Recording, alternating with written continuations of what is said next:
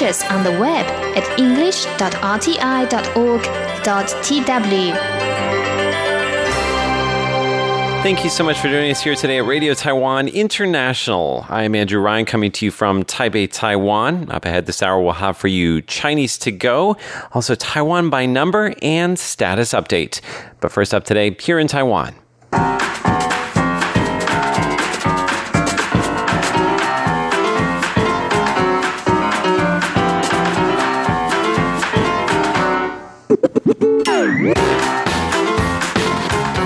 Today is Tuesday, April the 2nd, and you're listening to Here in Taiwan on Radio Taiwan International. In the studio today, we have Natalie So, Hello. Jake Chen. Hello.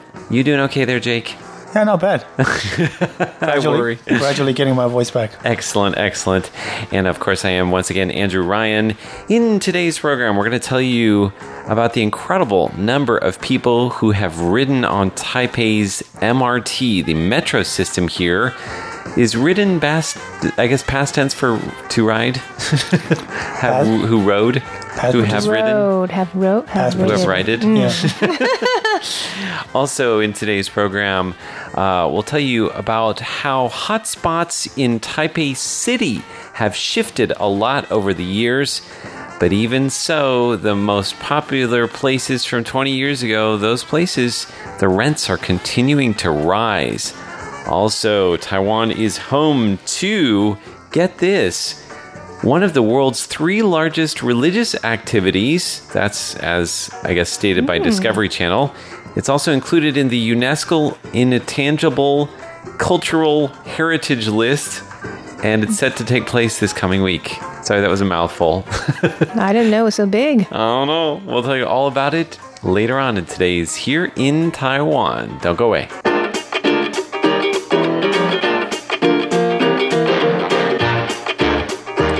Right, we're going to start off with Taipei's beloved MRT, the metro system, which I would argue is one of the world's great subways.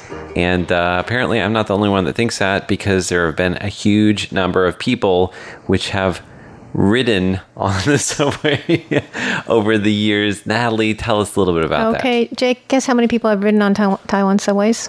Um, Taipei, I mean. Every year? No, in all altogether. In When total? was it founded? It was founded like 1995 Something like that, the first line. or 94. 96. So that's Not remember. roughly 25 years ago. Years ago. Take a wild guess. Uh, five, 50 million people? 10 billion. Off Close? by Well, that's a lot because we only have 23 million people. Well, in Taiwan and like Taipei has like 6 million or so. yeah. Right. Right. So that's Six, a seven, eight. lot of uh, passengers. That's pretty cool. It is pretty cool. And 10 it's billion. not that crowded. I don't I think I, mean- even really understand 10 billion. Like what? I mean, how do we? How Well, how many times have you been on it? Hundred thousands of times, right? so you count a thousand times. no, I don't count a thousand times. I've been on it. Oh, maybe close to a thousand times. Yeah. And, Yeah, and you you have ride a scooter, right? Well, these days I don't ride it very often, but back in the day, I would have ridden it like at least once a day, I used to ride it to work every day 300 before I started driving. days a year. So, I mean, you know, so that's why there's so many. Anyways, Taiwan likes to give prizes for things like this. Hmm. So that lucky passenger is getting a nice laptop computer and free rides for a whole oh, year. But how do they know who is the 10 billionth rider? I mean, like they must just, it must be arbitrary. When they're getting close to the number, they go to one no, station. I'm sure and- they have it computerized. really? Because you, you have you know you have to use a thing to get through the turnstile. but What? if that's the case, then you can't like surprise them as soon as they walk through the gates. No, you can't. but the person was traveling on the orange line and entered the Xinzhuang station, Oh, and they even have the Metro Pass number. Wow. So it's not like a wild guess. Right. No, so they definitely know, but it, it lacks the drama of like, you've just been the 10 billionth rider. it's like, can you imagine? But now all their personal details, I hope they weren't going anywhere they were, shouldn't have been going. Oh, okay.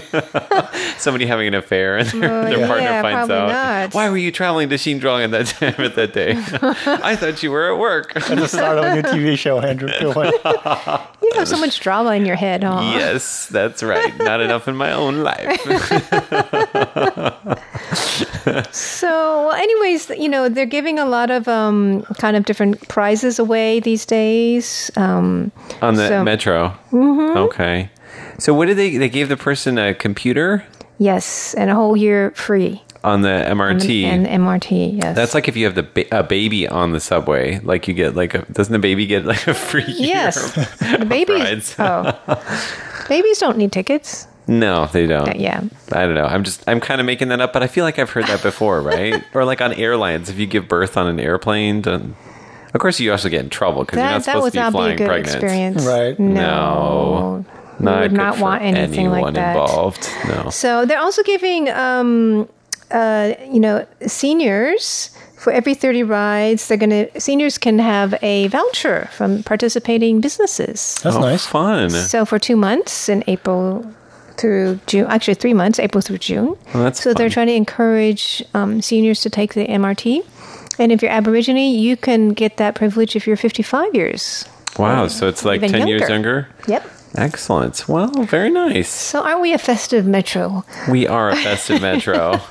Let me just add, uh, the MRT holds a pretty special uh, place in my heart when I first got in here because um, I flew in from different places to Taipei to take my exam to get into M- to RTI to work here, and one of the exam questions was how would you uh, incorporate sound to make the MRT function better? really? And what I did you a- say? I think I talked about including uh, uh, improving the the uh, the sound that it play once you swipe your card and get in, in and out. I suggested music to getting them in and out, and I suggested them to interview people at special occasions and talk about their experiences riding the MRT. I think Very that, cool. that was my answer. Uh, so, like, how would you use the MRT sounds to create a radio show, right? Yes, yes, that was it. Yeah. Yeah, I remember writing that question. Yes. Well, we have a great MRT. It's very clean. It really is. It is. And people are very orderly, and it's, it's great. It's interesting. I remember when they first opened up the MRT, they had like uh, those people in the stations, like station attendants, that were standing there and blowing whistles and like pointing like those light sticks, showing people how to line up because they wanted to start from Oh, day one. I don't even remember that. Oh, oh. my goodness, totally. Because they wanted to make sure worked. people knew to stand in line and How long wait. did they do that? Do you remember? Oh, for for a long time. Like to make sure people knew that you have to wait for people to get off the MRT before you can get on it. All the things that people do naturally now, they trained us all to do that. Well done. I gotta say, well and done. And people like on the escalator, they they stand to the right. So if Mm-hmm. you want to go up, walk up, you, you to walk make the way, left. yeah. it's great. Yeah. Also, no eating or drinking on the subway, which is Keeps it super very smart. clean. Yeah. Not very, very even smart. water. And I've seen like them jump into action when things happen on the subway. Like for example, like wh- when a blind person takes the metro, they're greeted at the gates by somebody. So you ask for um, assistance, Mm-hmm. and then they will walk you to your car, and they walk you to the front car, so you're right next to where the conductor is. And they tell the conductor, and then they inform the person at the station where you're getting off, and there's somebody waiting for you at the station to guide you out of the station. That's wonderful. Yeah, it's That's really great. it's uh It's very civilized. very civilized. yeah, very thought out. it is. It's very civilized and it's like I mean it's how do we treat the people who need help the best? Right. And they do that. Like it's I've seen I'm it many so times. proud of our metro. I am as well. We've done a good job. yes, I agree. I, I mean I didn't play any hand Not in that, that, we did anything personally. but yay us.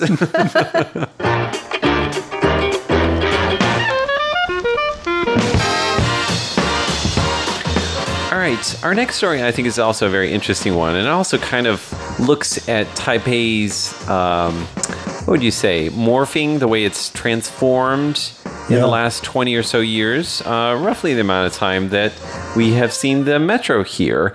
And uh, Jake, you actually have a story there about how the most popular places in Taipei have shifted over the years. So now, if I remember correctly, when I first got here, Dongqu, the East District, that's where everything was. Right. And that, That was the cool place. The intersection of Zhongxiao and Dunhua was like ground zero for fun in Taipei. Mm-hmm. At the time, Ximending was not, kind of up and coming again. It had had a heyday and then had gone down and was like seen as this like ghost town that was just starting to come back. And then the very East District, the Xinyi District, was like fields. Nothing was there. There was nothing there. And Should have bought a house there. I know. Seriously, we should have invested. Gotten in early. I had no idea because Xinyi District, when I came in, roughly three It and a is half. the It's- upscale district. Yeah. What was it like in place. when you were there? What was there? Three years ago, I, a lot of high rises, a lot of really posh um, um, places, uh, cafes, and, and, and boutiques.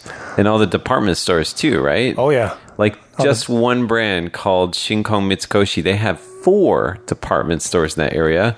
Weifeng now has what two or 3 Mm-hmm. Three, Um, We have like what else do we have? We have uh, uh, Taipei 101. I mean, it's like ATT fifteen. Fun. Yeah, it's so incredible. many gigantic buildings full of stores. stuff to buy. And then like walkways, aerial walkways, you know, connecting all of it. And then there's street performances on the weekends on the ground floor Hmm. in the plazas. It's a nice place to walk around. It's And a I- really, yeah, classy and trendy vibe there. so that place has definitely come up since we've all you know been here, Mm-hmm. And, it's then, still evolving. and then Ximending has made a big comeback Right. over the years. It's been renovated. Now there's pedestrian streets where there's no cars in there and, Mm-hmm. and lots of stores. And I think there's two other places in Taipei that are up and coming. One is the Dihua Street, which was the very, very, very first old like market street in Taipei. And that's actually making a huge comeback. They're renovating a lot of the old shop houses.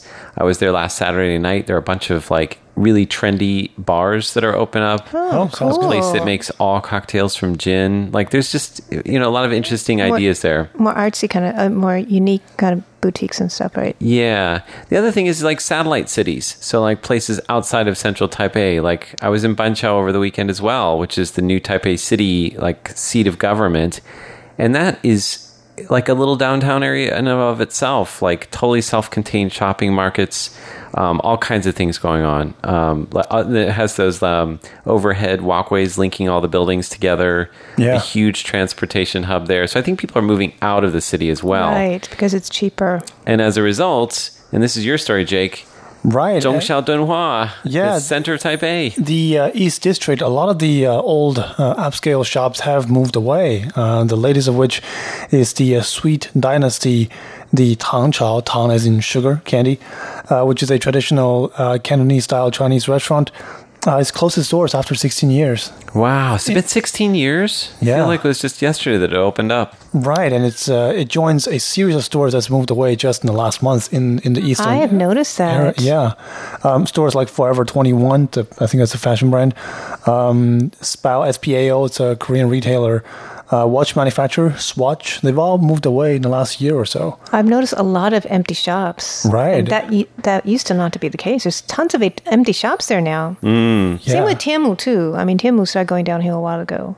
So But- Tianmu is like a district where a lot of foreigners used to hang out. It's where the American school is. It's a lot of expats that live there, expensive high-rise accommodations.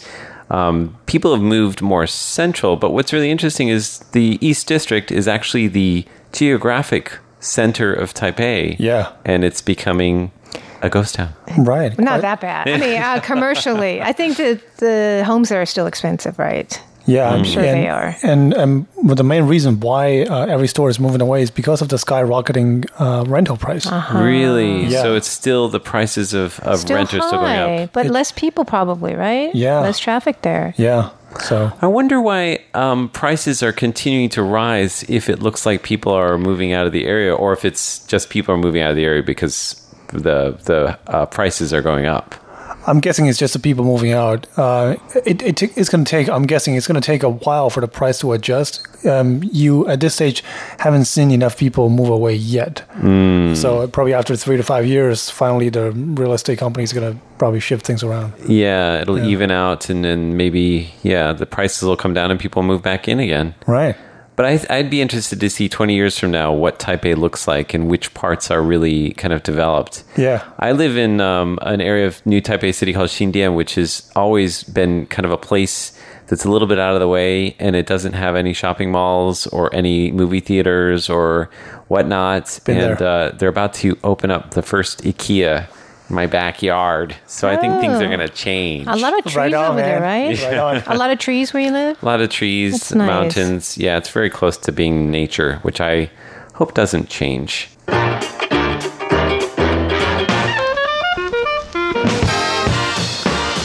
So, as previewed at the top of the show, Taiwan is home to, well, it's been hailed as one of the three largest religious activities by Discovery Channel. Uh, and it's also uh, an activity that's been included in the UNESCO Intangible Cultural Heritage List. And uh, that is the, well, do you guys know what that is? Mazu procession. Yes, ma'am. It is the Dajia Mazu pilgrimage procession in honor of Mazu, who is the uh, goddess of the sea and people in Taiwan, because Taiwan is a obviously has a lot of um, seafaring people, seafaring people, and it also has a lot of coastline. Yeah. So you have a lot of um, people who worship Mazu uh, in Taiwan, as you do in like along the coast of South southern China or um, Southeast Asia. A lot of Chinese people who move to Southeast Asia also revere her.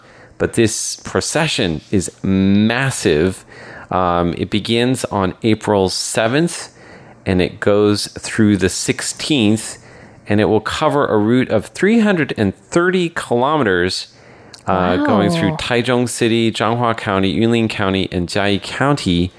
Um, and I mean, I should mention too. So what they do is they they take the goddess out, a statue of the goddess out in a palanquin, and they carry her all along the route.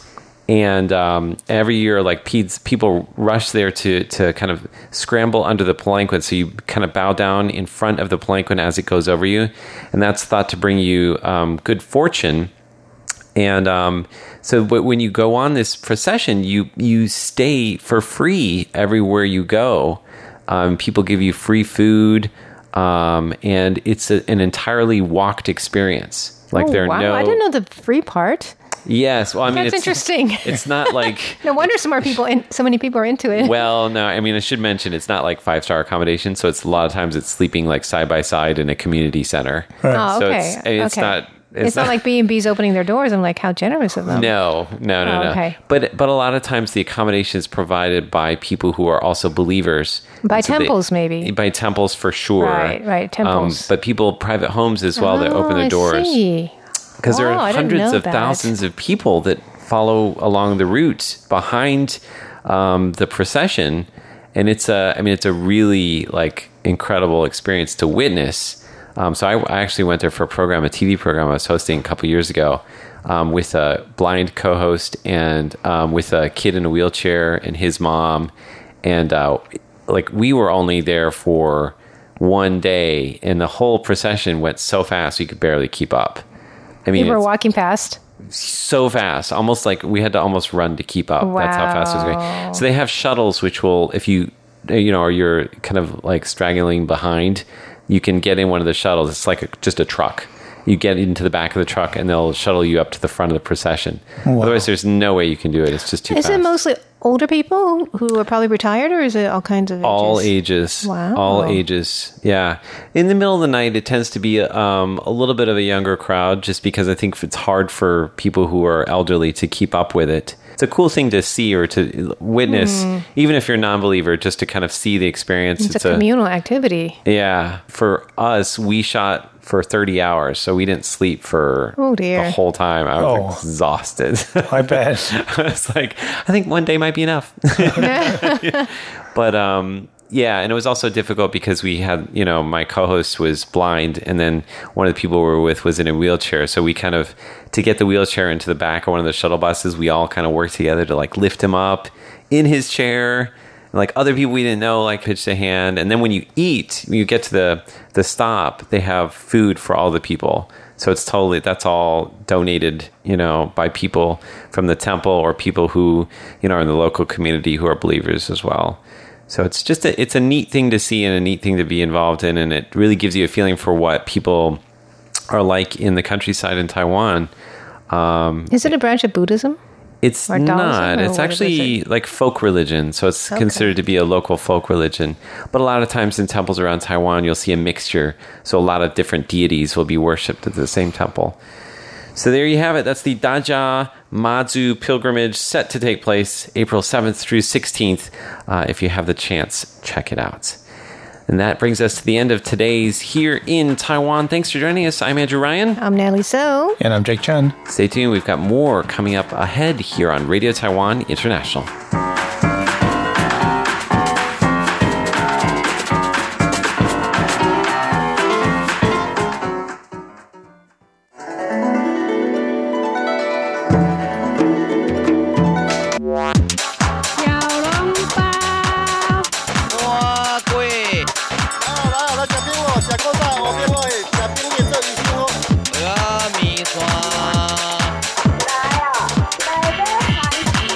Chinese go. Real Chinese for real people. Dig in. Welcome to Chinese to Go, the program where you learn authentic Chinese, the Chinese that we use in real life in Taiwan.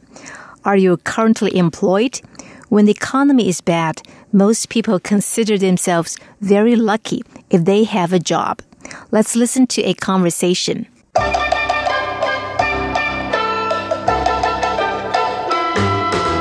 最近有一位同事离职了，他找到更好的工作，薪水比以前的还高很多。你是说他跳槽了？是啊，他人很好，工作又很努力，所以找工作很容易的。为什么都没有人肯雇佣我？你不是唯一的一个，很多人都没有工作。 The guy says, 最近有一位同事离职了，他找到更好的工作，薪水比以前的还高很多。 A co-worker quit his job recently. He has found a better one, and the pay is a lot higher than what he used to get. 最近有一位同事离职了。A co-worker quit his job recently. 最近 recently 有一位同事，a co-worker 同事，a co-worker 离职 to quit the job。 他找到更好的工作，he has found a better one。工作，a job，更好，better，更好的工作，a better one，a better job。找到，to find。薪水比以前的还高很多。薪水比以前的还高很多。The pay is a lot higher than what he used to get. 薪水 paycheck 以前 before or the previous one. 高 means high 高很多 a lot higher. And the woman says, 你是说他跳槽了? You mean he jumped ship? 跳槽 to jump ship to have another job. The guy says, 是啊，他人很好， 工作又很努力，所以找工作很容易的。 That's right. He's a great guy and he works really hard. So it's very easy to find a job. 是啊, that's right. 他人很好. He's a great guy. Or he's a nice guy. 工作又很努力, which means he works really hard. 努力 to work hard. 所以找工作很容易的。 So it's very easy to find a job. 容易 easy. 找工作 to find a job. 为什么都没有人肯雇佣我? The woman then says, 为什么都没有人肯雇佣我? Why does no one want to hire me? 为什么 Why? 没有人 no one 肯 is willing to 雇佣 to hire 我 I or me. The guy then says, You are not the only one. 你不是唯一的一个。你 you 不是 no or not 唯一 the only one. 很多人都没有工作。 A lot of people are out of work. 很多人 a lot of people 没有工作。没有 means without. 没有工作 out of work. Before we end today's program, let's listen to the conversation at slow speed again. 最近有一位同事离职了， 他找到更好的工作，薪水比以前的还高很多。你是说他跳槽了？是啊，他人很好，工作又很努力，所以找工作很容易的。为什么都没有人肯雇佣我？你不是唯一的一个，很多人都没有工作。To download today's text, go to english.rti.org.tw. See you next week.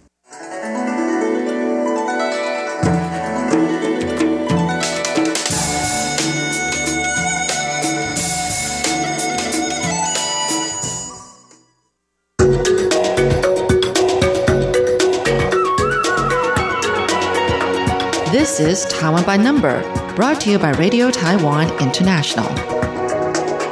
Now, in today's Taiwan by Number, we're going to be talking about Taiwan's biggest trade partner, that's China. But in just a moment, we're going to be telling you a little bit about why lemon exports from Taiwan have increased dramatically to China in recent years. Uh, before we do that, now, Lee, I have a number for you to guess. All right. Are you ready I get to to guess? this time, yes. So, my question for you is of all of Taiwan's exports, what percentage of those exports go to China and Hong Kong? I think it's something around 40, Something around 40? 40%. You sure about that? 40, I mean, I remember something like that. That's a lot. I know it's supposed to be a lot. That's why we're choosing the line on China, right? Okay, well, what we're going to do is we're going to play a report that we did again about why lemon exports to China have increased dramatically in recent years, and we'll tell you the answer to that number in just a moment. Let's have a look. In 2017, Pingdong County lemon growers only exported 4,400 tons of lemons to China. This year, though, demand for these Taiwanese lemons in China has surged. 6,500 tons of Pingdong lemons are heading across the Taiwan Strait. China's appetite for lemons took off in 2016 when a local fried chicken restaurant chain started promoting the pairing of fried chicken with fresh lemon juice. Chinese food companies are also purchasing 1,800 tons of bottled lemon juice each year. Pingdong lemons are known for their excellent taste. The county's orchards grow 70% of Taiwan's lemons. With Chinese demand high, Pingdong's farmers are sure to be busy for some time to come. So it's interesting. The reason for the increase in the lemon exports to China has something to do with fried chicken. I know. You never would have guessed, right? Just Right. One trending food can make another food trend. Absolutely, and an increase of 50%, more than 50% That's very in lemon exports. lemon farmers. Absolutely. So, the answer to the question I asked you All right. before, uh, I asked you what percentage of all of Taiwan's exports go to China and Hong Kong? And the answer is 41%. Ah, I was close. I was a little angry that you were so Pretty close. I was hoping to change your I've- number. I've, done research on this before. Yeah. So you knew the answer. I've written stories about this before. okay, so next time I have to give you a around 40, I know. Okay. Well, what's interesting is that uh, even though we've seen cooling ties between Taiwan and China since uh, 2016, uh, since uh, President Tsai came to office here in Taiwan, we've still seen an increase in exports to China. And in fact, in 2018, just last year alone, we saw an increase of 8.74%. Really? So Wow. uh, you can say her presidency hasn't been bad for trade uh, with China. Now, just for fun, I want to show you something else. Uh, we're going to take a look at the top five export destinations for products from Taiwan. Have a look at that list there. So, as you can see, China and Hong Kong are at the very top of the list, 41%, followed by the United States, 12%, Japan at 7%, and then Singapore and South Korea at just 5%. So, Nally, what that says to me is that China's China very important to us. is a very important trade partner, and in fact, so important that the amount of exports that are sent to China, it's way more than all of the, the, the following uh, four countries combined. And that's today's Taiwan by number.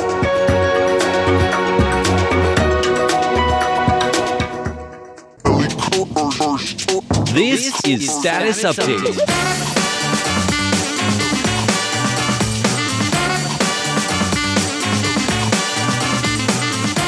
Welcome to Status Update. I'm Shirley Lin. I'm John Van Trieste. Yes, we're going to be getting to your letters and your Facebook comments. We always love doing that.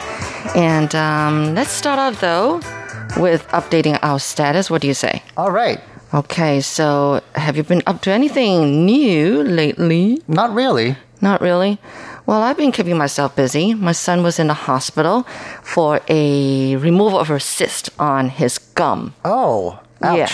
Yeah, well, he wasn't feeling any pain. It was not until the dentist, you know, for his regular checkups, that the dentist discovered the cyst on, on, you know, on his gum. I guess And that's why regular checkups are important. yeah, I guess that is right.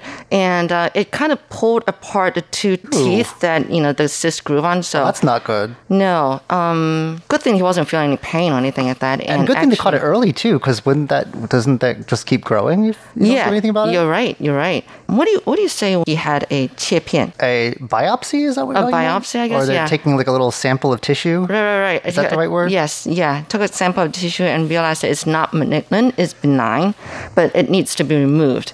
And so um, he actually had it done at a hospital, not at a dental clinic. The doctor said, well, while you're going to remove the cyst, might as well remove four wisdom teeth. Oh, great.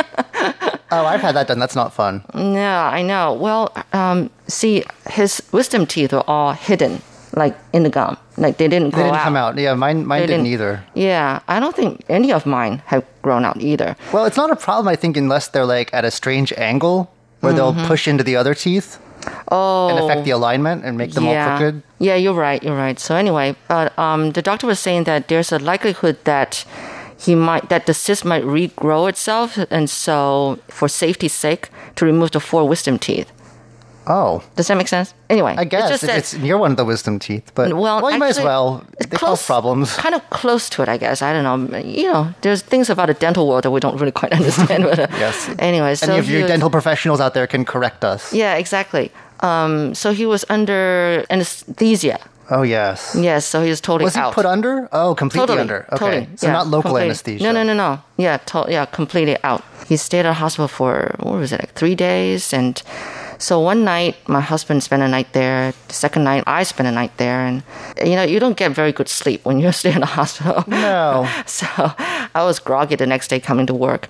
But um, he's all, you know, recovering very fast. I Wow. guess that's how it is with young people, you know? Is it though? Because I was about his age, I guess, when I had mine, and it took like a month to get all Oh. sorted out. Yeah, no, those that hurts. Well, he is still swollen on both cheeks, Right. and actually, it's gotten more swollen, and um, that's how it is, I, sup- I suppose. Is but he at the stage where he can only eat ice cream, you're right, and he's so tired of just ice cream. and you can't you can't sleep lying down either? The blood will pool. Oh, he's Well, fine. Did he have them just pulled, or like did they have to go in and actually Oh, yeah, manually they- cut them up? Oh yeah, cut up and removed. yeah, that's the worst. That's what happened to me. Yeah, and he was just so tired of just ice cream every day and juice, you know, like freshly squeezed That's juice. all he can do.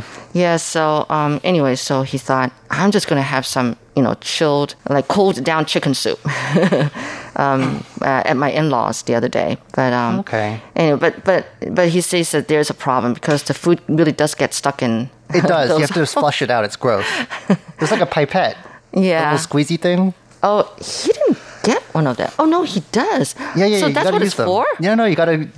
It's kind of disgusting, but yeah. Oh, Because that's- you, you can't like feel anything. It just hurts. Oh, okay. So maybe he is doing it. Just I Yeah. didn't know. I don't know the whole procedure anyway, but the cleanup and everything. It's not so. fun. Clean- It's not a fun thing. Not something Yeah, recommended to do if you don't have to. I was thinking, like, I mean, does he have to remove all four wisdom teeth? I might mean, as well. It sounds horrible. I It- mean, well, it is, you know, things could go wrong. I don't think there's a big chance of that. But Really? it's probably there's more chance of things going wrong if you leave him in. And, you know, being his mom, I was worried, but there were other friends, his close friends, who were really worried too. Oh, that's you know, like what four wisdom teeth? That they think it's going to be kind of a dangerous surgery. I don't think it's dangerous. It's just very unpleasant. Very unpleasant. Yeah, well, I mean, people do. You you can lose a lot of blood if you didn't do it right, removing a wisdom tooth. now, if you're allergic to the anesthesia, that could be an issue. okay, that's why. I think, but yeah, um, but I think okay. I think they have made me like sign a form saying, "Oh no, I'm not allergic to any of this stuff that they're going to use." So Uh huh. Oh yeah. All right. Well, that was quite a saga. Um, It for- is a saga. anyway. I hope he feels better soon. That's not fun. yeah, yeah. No, he's getting around. You know, meeting with friends already. Was he all like weird after he came out of anesthesia? I was- People are always a bit strange afterwards. As I, you know, I was not there when he went in or and out of the surgery because I was at work, so I really didn't want to be there honestly because I'll be just too uptight and stressed about it. So, yeah, I didn't want to be there. oh well. yeah. All right. Well, that's that. My son's. You know, he's often in and out of the hospital having surgeries. Uh, I not- not- noticed that your family has that.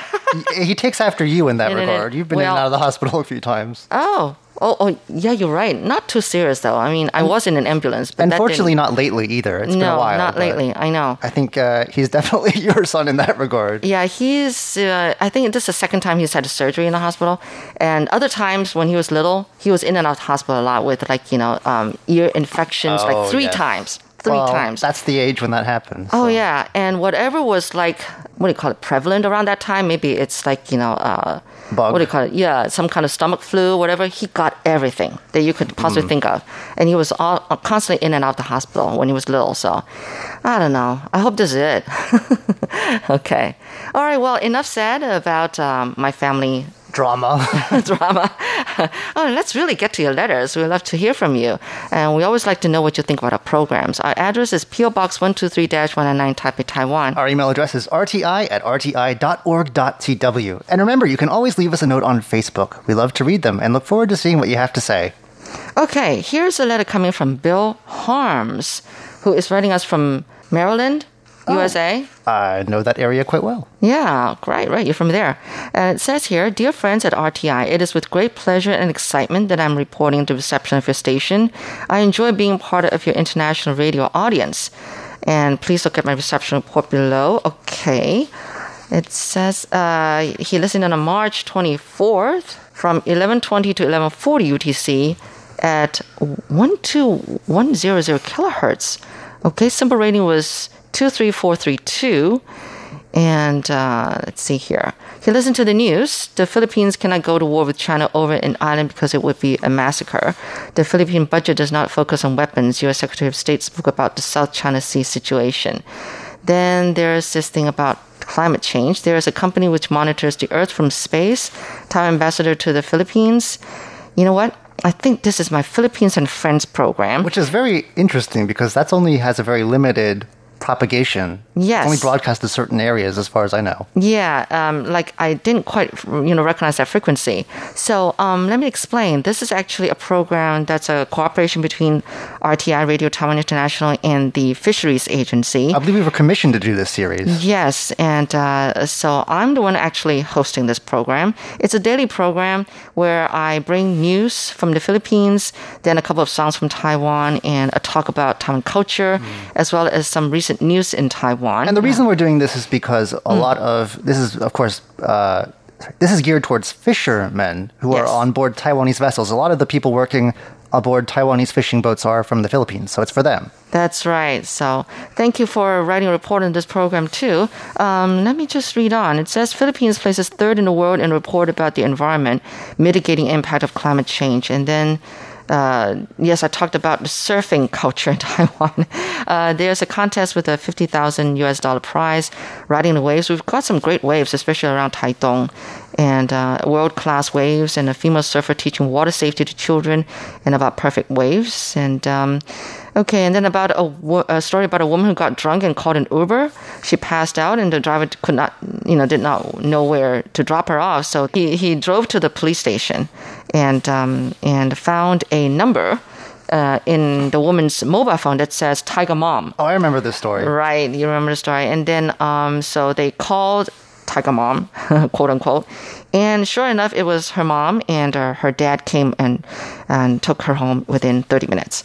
Yes, that is right. And then also there was uh, talk about the Council of Agriculture, and then some jazz music. Okay, so thank you very much for writing, and do hope uh, that you listen to our other programs and let us know what you think. Um, so that was Bill Harms from Maryland, USA. This comes to us from Roger Tidy, who's writing to us from London in the UK. It says, Hello again. Greetings from a cloudy but mild London. My report this time is for your broadcast of March 19th. As is usually the case, internet audio was excellent. The programs heard were Here in Taiwan, Chinese to Go, Taiwan by Number, and Status Update.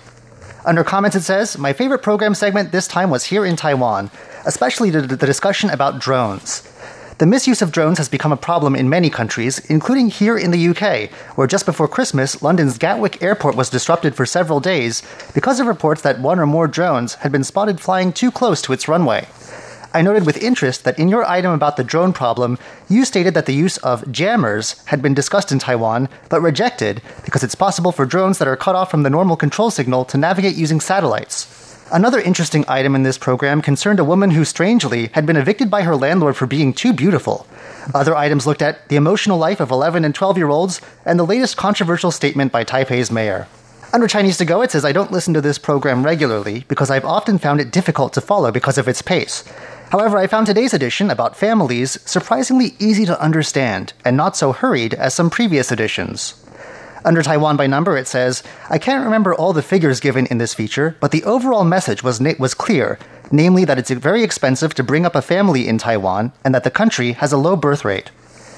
Under status update, it says, It was interesting as always to hear letters and emails from your worldwide family of listeners, who in this week's edition hailed from countries including Germany and Japan. I also enjoyed the song at the end of the show by Teresa Tang. Thank you for another entertaining day of programs from RTI. And that comes to us once again from Roger Tidy in London. Okay, now we move over to Assam, India. This is coming from Ms. Karobi Hazarika. And it says here, I had a great pleasure of having received one of your shortwave transmissions as shown below. She listened in on March 17th and uh, at a frequency 15320 kilohertz. SINPO rating was 43343. She listened on, on the line. As a regular listener of your wonderful broadcasts, I would like to tell you that I'm very much enjoying listening to your programs. I heard on the line program today and really enjoyed this program. Uh, you had talked with cybersecurity guru Professor Isaac Ben Israel. He is a professor at Tel Aviv University and chairman of Israel Space Agency. He visited Taiwan at the Taipei International Book Exhibition and gave a speech. He talked about some interesting things about cybersecurity in this program. The interview was really fantastic. I very much enjoyed and found it informative and impressive. Presentation was really nice. So that was coming from Ms. Karobi Hazarika of Assam, India. Thank you. We go over now to Andres Kuznetsovs, who's writing to us from Riga, Latvia. It says, Dear friends from the RTI English section, I send to your attention a reception report on reception of your shortwave transmission on 15320 kilohertz. If all details mentioned by me are correct, I ask you to confirm this report by QSL card. The date of reception was March 14th at from 0313 to 0339 UTC. The program details under program details, it says Here in Taiwan, a talk show by, with John, Paula, and Shirley. The RTI promo reel, followed by Ear to the Ground, A Risk for Ears in Loud Restaurants, and Jade Bells and Bamboo Pipes by Carlson Wong, featuring light Chinese music. The frequency was 15320 kilohertz, and the SINPO was 33443 with the note at the end that says weak. So that comes to us once again from Andres Kuznetsovs of Latvia. It's a Facebook Roundup. Our March 22nd edition of Taiwan Insider, which is a great program you should definitely watch, by the way, uh, got a comment here from Riaz Bati who says, Wonderful. And indeed, uh, as always, Andrew and Natalie did do a wonderful job. Then on March 27th, we had a video about drones and uh, a father and child pair who have uh, captured the beauty of their hometown and come closer together in the pro- in the process. Oh, yeah, by it's doing about Chiayi. aerial photography with drones. Liz Williams left us a nice note in Chinese that says, I really miss Taiwan. And our very own Andrew Ryan responded by saying, Taiwan also misses you. Okay.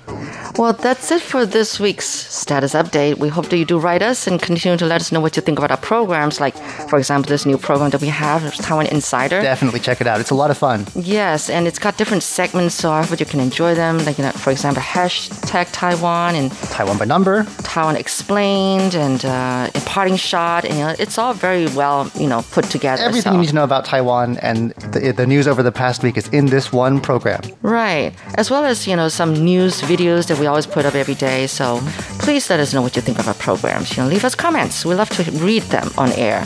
Uh, in the meantime, we also love to get your letters. So the address is PO Box 123-199 Taipei, Taiwan. Our email address is rti at rti.org.tw. And of course, please keep those Facebook comments coming our way. We look forward to seeing what you have to say. Yes, until next week, I'm Shirley Lin. I'm John Van Trieste. Goodbye. Bye. This song here is coming from Li Qianna, who started off singing, but now she's more into acting. And this song here is called 金鱼 Goldfish.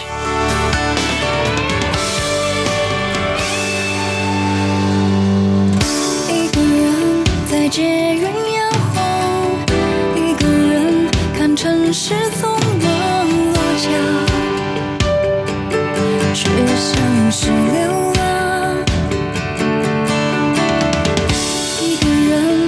简陋套房，一个人穷生光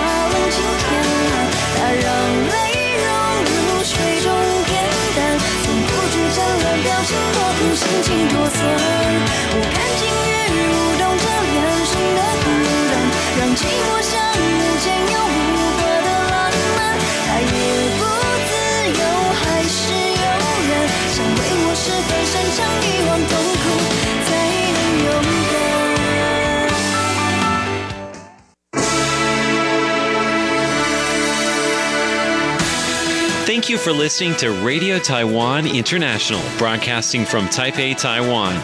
Check out our website at english.rti.org.tw. Again, that's english.rti.org.tw for the latest news and features from Taiwan. You can also listen to our programs and watch videos as well. Our 60 minute English language program can also be heard every day at the following times and frequencies. In southern China and South Asia from 1600 to 1700 UTC on 6180 kilohertz. Again, that's in southern China and South Asia from 1600 to 1700 UTC on 6180 kilohertz. And in Southeast Asia from 0300 to 0400 UTC on 15320 kilohertz. Again, that's in Southeast Asia from 0300 to 0400 UTC on 15320 kilohertz. We'd love to hear from you. Please send your comments to PO Box 123 199, Taipei, Taiwan. Again, that's PO Box 123 199, Taipei, Taiwan.